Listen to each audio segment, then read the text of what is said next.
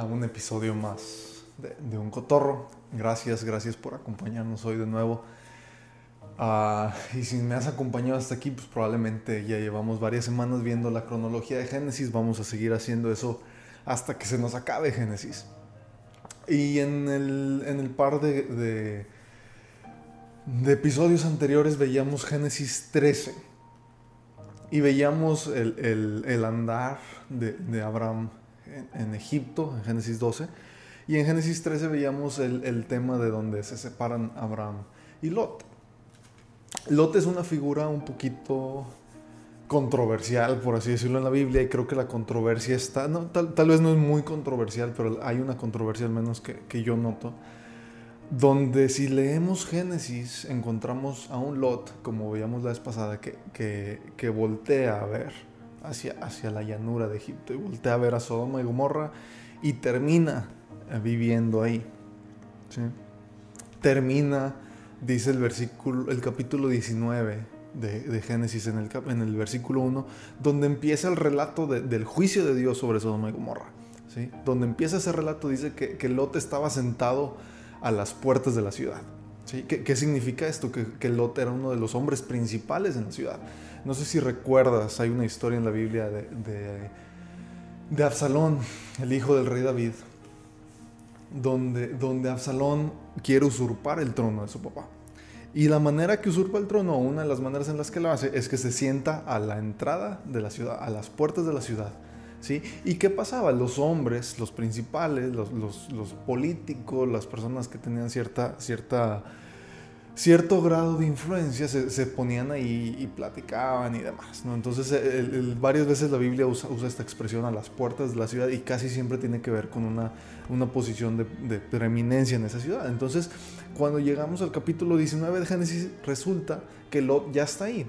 Al finalizar el, el capítulo anterior veíamos precisamente cómo Lot dice que cuando se separa de Abraham, voltea a ver la llanura y dice que era como la tierra de Egipto y luego dice que pone sus, ahí pone sus tiendas, luego que puso sus tiendas hacia Sodoma y luego terminamos en el, en el 14 viendo que ya está viviendo ahí.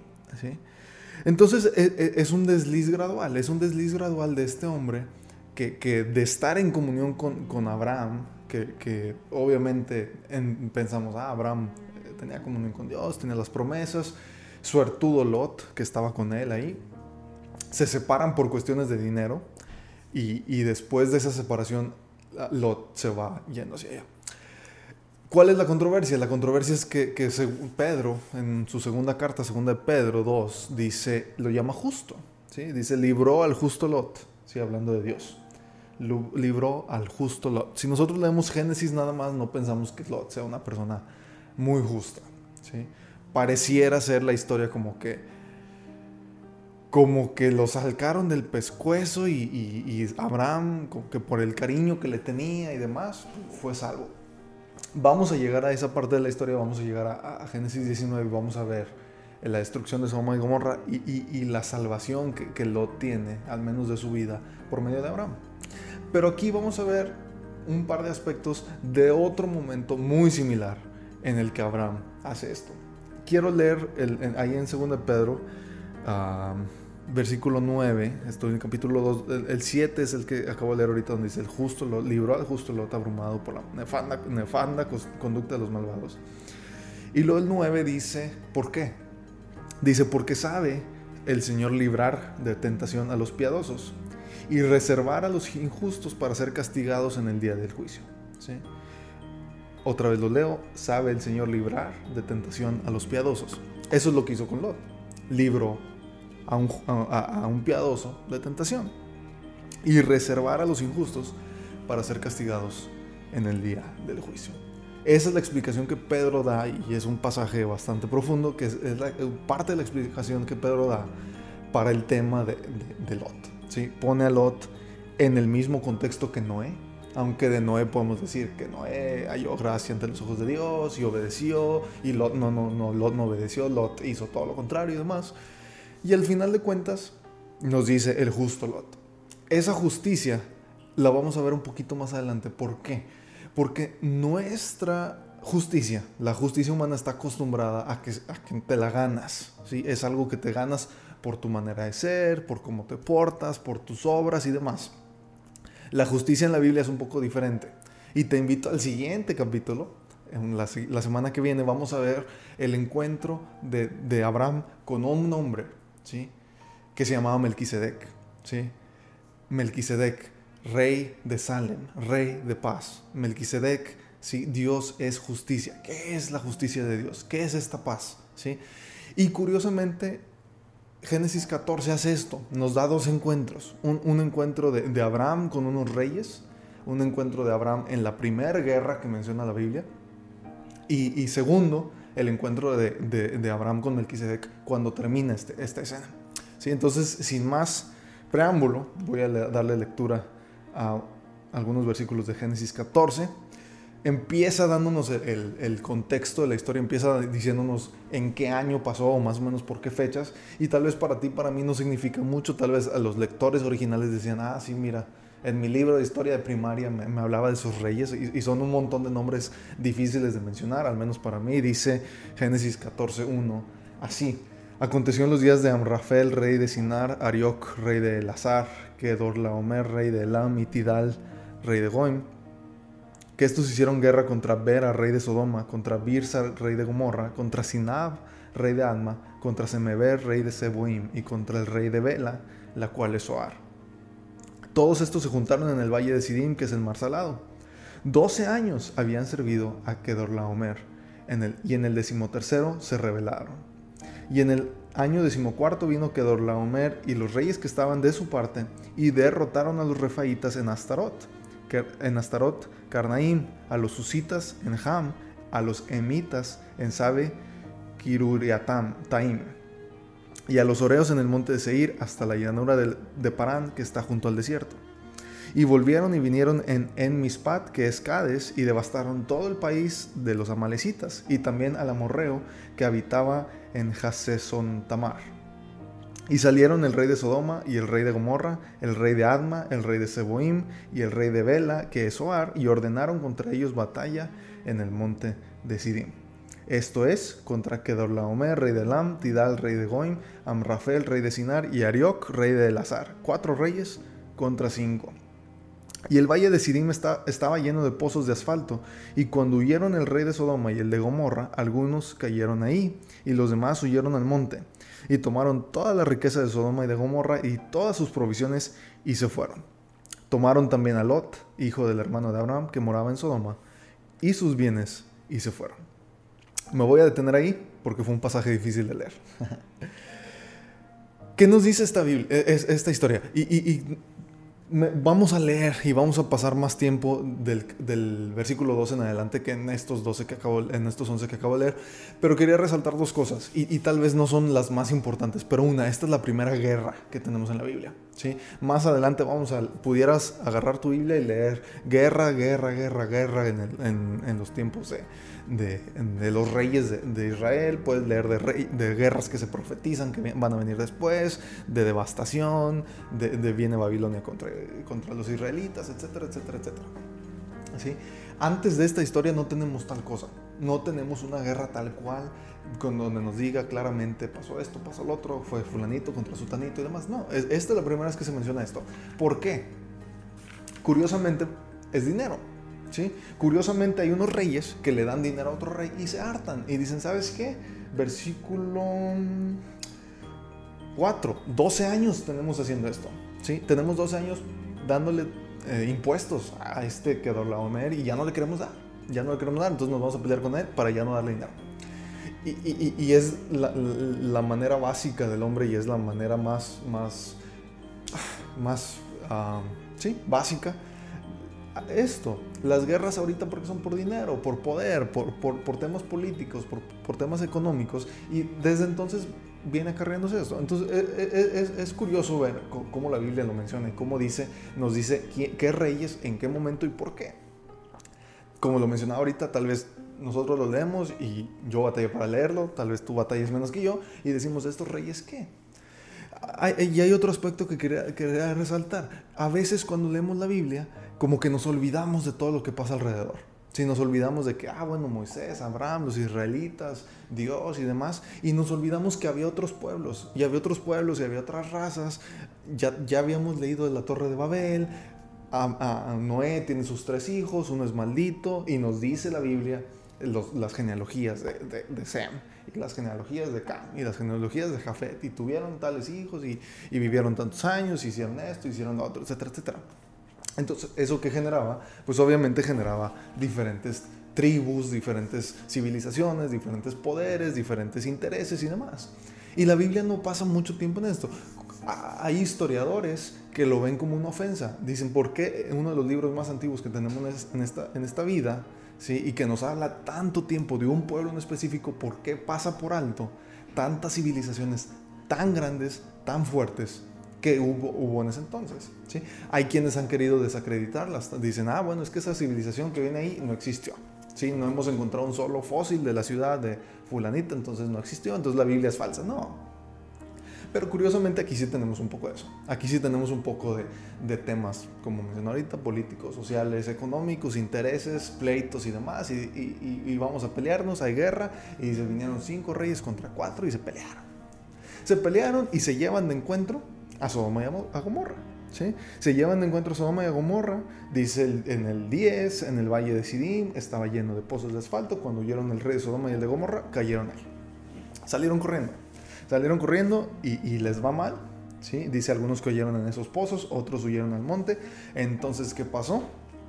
Que tomaron toda la riqueza de Sodoma y Gomorra y todas sus provisiones y se fueron. Yo creo que la Biblia ni siquiera pasaría tiempo en esta historia si no hubiera un hombre que nos interesa un poco saber de él. ¿sí? ¿Por qué nos interesa saber de él? Porque es relacionado con Abraham, es sobrino de Abraham. ¿Por qué? Porque dice el 12, tomaron también a Lot. Y eso es lo que nos interesa hoy, eso es esa es la razón por la que tenemos esta historia aquí. Y eso es lo que vamos a, ver un poco. Dice, tomaron también a Lot, hijo del hermano de Abraham, que moraba en Sodoma. ¿sí? Ya no estaban sus tiendas hacia Sodoma, ya no estaban en la llanura del Jordán que se parecía a la tierra de Egipto, ya estaba en Sodoma. No solo eso, tenía muchos bienes. Recordamos que esta era la razón por la que se separó de Abraham. Tenía muchos bienes y se lo llevan y dicen, a ver, a este, a este hombre con tantos bienes vamos a llevárnoslos. ¿Sí? Seguramente vale algo. ¿Sí? Entonces se separó de Abraham, codició la tierra, ah, la escogió, ¿sí? No, no solo la, la, vio, le gustó, sino que tomó una decisión al respecto, puso sus tiendas ahí y lo encontramos viviendo ahí. Y lo siguiente que sabemos es que, es que ya el pobre chavo ya se lo llevaron secuestrado, prisionero de guerra. ¿Por qué? Por andar haciendo lo que nadie le llama. ¿sí? ¿Cuál, ¿Cuál fue la reacción de Abraham? Lo vamos a leer ahorita. Abraham pudiera decir, ah, no, pues eh, él se lo buscó, él se lo ganó. Eh, eh, eh, él, se ganó, él se ganó ese castigo, fíjate por andar ahí codicioso, este, Lot, quien te trae ahí, a ver cómo te sales de esa, este, tus pastores se pelearon con los míos, etcétera, etcétera. ¿sí? Seguimos leyendo del 13 al 16, lo que queda de esta sección. Dice, y vino uno de los que escaparon y lo anunció a Abraham, el hebreo. ¿sí? Cuando nos dice que toman a Lot, ¿cómo lo identifica? No dicen, tomaron a, Lot, el, el, el, hombre poderoso, tomaron a Lot esto, no, tomaron a Lot, ¿sí? hijo del hermano de Abraham. Esas eran las credenciales de Lot. Esa era su carta de presentación. Yo soy hijo del hermano de Abraham. Abraham es mi tío. Y seguramente Abraham ya tenía cierta fama ahí. Seguramente Abraham ya era alguien. Tanto que otra persona que andaba ahí en la guerra que se escapa va y le dice, oye, Abraham pasó esto. Abraham, se llevaron a, tu sobrino. Hubo una guerra, no sé si te enteraste, no sé, si te, diste cuenta de todos los ejércitos aquí, tanta muerte y demás. No sé si te diste cuenta, pero a ti te interesa saber esto, que se llevaron a Lot. Sí, lo anuncia Abraham el Hebreo. Sigo leyendo el 13. Abraham el Hebreo que habitaba en el encinar de Mamre, el amorreo, hermano de Escol y hermano de Aner, los cuales eran aliados de Abraham. ¿Sí? Oyó Abraham, versículo 14, que su pariente estaba prisionero y armó a sus criados y los nacidos en su casa, 318 y los siguió hasta Dan. Y cayó sobre ellos de noche él y sus siervos y les atacó y les fue siguiendo hasta, hasta Oba al norte de Damasco. Y recobró todos los bienes y también a Lot, sus parientes, a Lot su pariente y sus bienes, y a las mujeres y demás gente. Cuando volvía de la derrota de Kedorlaomer y de los reyes que con él estaban, salió el rey de Sodoma a recibirlo al valle de Sabe, que es el valle del rey. Y, y, se nos abre un paréntesis muy curioso que vamos a ver en el siguiente capítulo porque, porque vale la pena verlo por separado. Vale la pena ver a Melquisedec. ¿Quién es este Melquisedec? Ya sabemos quién es Lot. Ya sabemos que Lot es un hombre superficial, ya sabemos que Lot es un hombre materialista, ya sabemos que Lot es un hombre que, que no puede defenderse solo. Fíjate, Abraham este, sí, sí lo pudo defender. Lot no, Lot se metió en broncas porque hizo lo que no debía. ¿sí?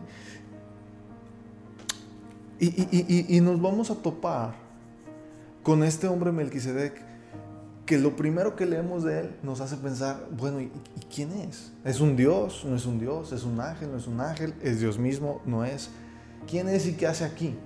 ¿Por qué de pronto la Biblia nos los avienta? Hebreos, Hebreos capítulo 7, y si no lo has leído, te invito a que de aquí a la siguiente semana vayas y leas Hebreos 7. Y Hebreos 7 nos habla de un sacerdote y nos está hablando del sacerdocio de Cristo y nos está, lo está comparando con el sacerdocio de Melquisedec. Nos dice, es, sacerdote según el orden de Melquisedec. Y, y, es de las pocas personas, ahorita pienso en dos, una de ellas Juan el Bautista y otra de ellas Melquisedec, con el que el Cristo es comparado. Un, un humano, que es parte de lo que vamos a ver de Melquisedec, que nos dice, el Cristo es como él. El Cristo es semejante a Melquisedec. ¿Qué era el sacerdote? ¿Quién era ese sacerdote? ¿Quién, quién era ese rey? Lo vemos la siguiente, la siguiente, el siguiente episodio. Quisiera quedarme con una, con una lección un poco moral, tal vez, un poco práctica acerca de Lot y acerca de Abraham. Veíamos hace dos semanas eh, la historia de Abraham en Egipto. Veíamos un hombre que duda de Dios, un hombre que, tiene las promesas de Dios y, y, un hombre que duda y se va a Egipto y hace una regazón. Y veíamos las diferentes consecuencias, o algunas de las consecuencias que, Abraham tuvo por eso. ¿sí? La sierva con la que después eh, cometió un error, ¿sí? todas estas cosas que, en su momento y en el momento de la urgencia, en el momento del hambre, en la situación en la que estaban, le pareció la mejor situación. Y de pronto no. ¿sí? De pronto volteamos a ver y decimos, híjole Abraham, ¿qué hacías ahí? Es lo mismo con Lot. Es lo mismo con Lot volteamos a ver y decimos, Lot, ¿qué haces en Sodoma? ¿Qué estás haciendo ahí? Ya nos dice, ya, no, ya leímos el versículo la semana pasada donde nos dice, es que Sodoma, los hombres de ahí eran malos. ¿Sí? Y después vamos a ir al versículo 19 y vamos a encontrar lo mismo. Vamos a encontrar a Lot sabiendo el mugrero en el que está viviendo y diciendo, no, hombre, yo aquí me quedo porque aquí me va bien. ¿Sí? Para él parecía una buena noticia, para él parecía una buena situación, para él parecía la situación ideal en la que él quería estar. ¿Y cuántas veces no hemos hecho eso tú y yo? ¿Cuántas veces no hemos aguantado una situación porque, híjole, es que no hay de otra? Híjole, es que me va bien. Híjole, es que las consecuencias no están tan mal, entonces mis prioridades aquí medio se alinean y yo sé que estoy mal, pero mientras no pague las consecuencias, aquí aguanto. ¿Sí? Aquí aguanto. Y de pronto viene una situación como esta. No nos dice Génesis, al menos aquí no, más adelante sí, pero no nos dice la situación de Lot. No nos dice que se arrepienta. Obviamente no se arrepintió. ¿Por qué? Porque después sigue viviendo ahí. ¿sí? Sigue viviendo en Sodoma tanto que cuando Dios va a juzgar a Sodoma y Gomorra, ahí está, en medio de Sodoma. ¿sí? No le fue suficiente el, regaño de Dios, no le fue suficiente la situación por la que pasó para decir, híjole, ¿sabes qué? Abraham ya me salvó, ya me echó la mano, tal vez yo le deba lealtad y me deba ir con él. Me voy a vivir con, él, con la gente con la que él está porque Sodoma me está yendo mal. No. Tiene, tiene, un, un, un regaño, tal vez, una reprensión. Y él dice, no, no, regreso para allá. Cuando leemos de la historia de, de, Sodoma y Gomorra, y me voy a adelantar un poquito, me voy a brincar ciertos capítulos, tenemos esta interacción de Abraham, donde entiende Abraham el principio de la intercesión. ¿Qué es la intercesión? Un hombre que dice, Dios, si hubiera en ese lugar tantos justos, ¿mandarías juicio? Y Dios dice, no, no, no mando. Y empieza Dios, eh, Abraham a negociar con Dios y dice, bueno, tal vez no hay, no me acuerdo los números exactos, pero dice, tal vez no hay 100, tal vez hay 50 Dios. Con 50 justos, ¿aguantas el juicio? Y Dios dice, sí, sí aguanto el juicio. Con, con 20 justos Dios, con 25. con 12, con 10. Y Dios continuamente le dice a Abraham, sí, si hubiera tantos justos, no mando juicio. La pregunta que seguía era decir, oye Dios, ¿y si hubiera un justo, mandarías juicio? ¿Cuál crees tú que es la, respuesta a eso? Si, si, si, si, está Sodoma y Gomorra en, su perdición, y ahí está Lot que no entiende, y ahí está Abraham que ya lo fue a salvar una vez, y que otra vez sabe que, que lo va a tener que ir a salvar, y dice, oye Dios, si hubiera un justo, ¿mandarías juicio, sí o no? ¿Cuál crees que es tú la respuesta a eso? Ese es el principio de la intercesión. Y es uno de los principios, una de las cosas que la Biblia nos dice vino Jesús, el Mesías, el Cristo, a hacer por el mundo. Un justo muriendo por los injustos. ¿sí? Y Dios canalizando su juicio sobre él. Y ya me adelanté un poco, pero creo que vale la pena ligar un poquito los pensamientos y, y ver cómo la Biblia va progresivamente enseñándonos cada cosa. Esta es la historia de Lot, o parte de la historia de Lot. Una advertencia para ti y para mí una tarjeta amarilla, un semáforo en amarillo que dice cuidado. ¿Qué le pasó a Lot? Después lo vemos. El siguiente capítulo va a estar bastante interesante. Te invito a, que lo esperes. La siguiente semana vamos a ver quién es Melquisedec, qué hace aquí. ¿Sí? Pero por ahora te agradezco, como cada semana, que me hayas acompañado hasta aquí. Este, y nos vemos en el, en el, próximo episodio. Cualquier duda, cualquier comentario, cualquier crítica, siempre, siempre, siempre. No lo digo nada más por decirlo, la verdad es que estoy siempre a sus órdenes. Gracias.